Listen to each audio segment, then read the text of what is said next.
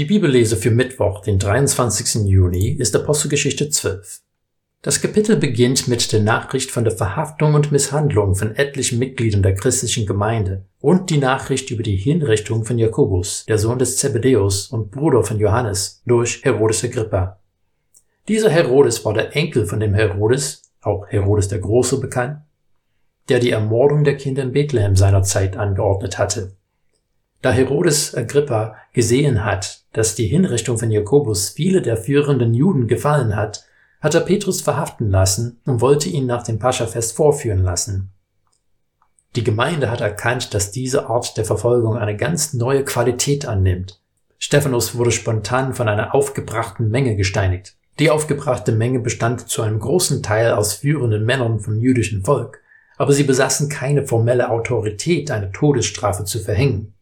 Es war eine Lynchjustiz, bei der die Römer bereit waren, ein Auge zuzudrücken, solange sowas nicht zu häufig vorgekommen ist. Aber Jakobus wurde mit dem Schwert hingerichtet. Das bedeutet, dass die Staatsmacht diese Hinrichtung angeordnet hat. Schon die relativ neue Bezeichnung für diese noch relativ neue Gruppe war Zündstoff. Wir haben vor kurzem gehört, dass die Nachfolger Jesus in Antiochien erstmals als Christen bezeichnet wurden. Wir wissen nicht, ob diese Bezeichnung inzwischen auch in Jerusalem verwendet wurde, aber auch so hat die Gemeinde Jesus als den Christus verkündet. Die Bezeichnung Christus hat königlichen Anspruch erhoben.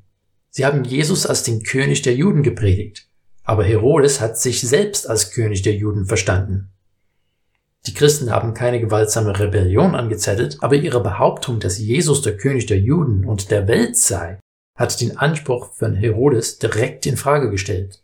Und nein, mit seinem Anspruch meinte Herodes nicht, dass er einfach der irdische Herrscher über das Gebiet mit den meisten Juden wäre.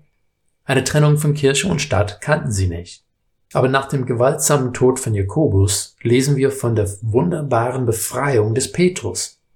Schnell stellt sich die Frage, warum hat Gott es zugelassen, dass Jakobus stirbt, aber er schickt einen Engel, um Petrus freizusetzen? Manche sind schnell dabei zu sagen, Gott hatte noch etwas mit Petrus vor. Aber soll das heißen, Jakobus war zunächst mehr zu gebrauchen?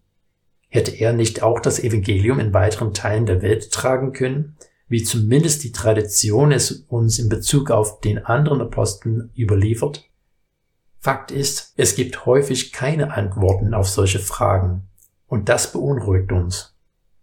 Wir sind aufgefordert, Gott zu vertrauen, aber das fällt uns schwer, wenn wir sein Handeln nicht nachvollziehen können. Es ist ein Aspekt vom Glauben, der sehr herausfordernd ist, aber zugleich unerlässlich. Vertrauen.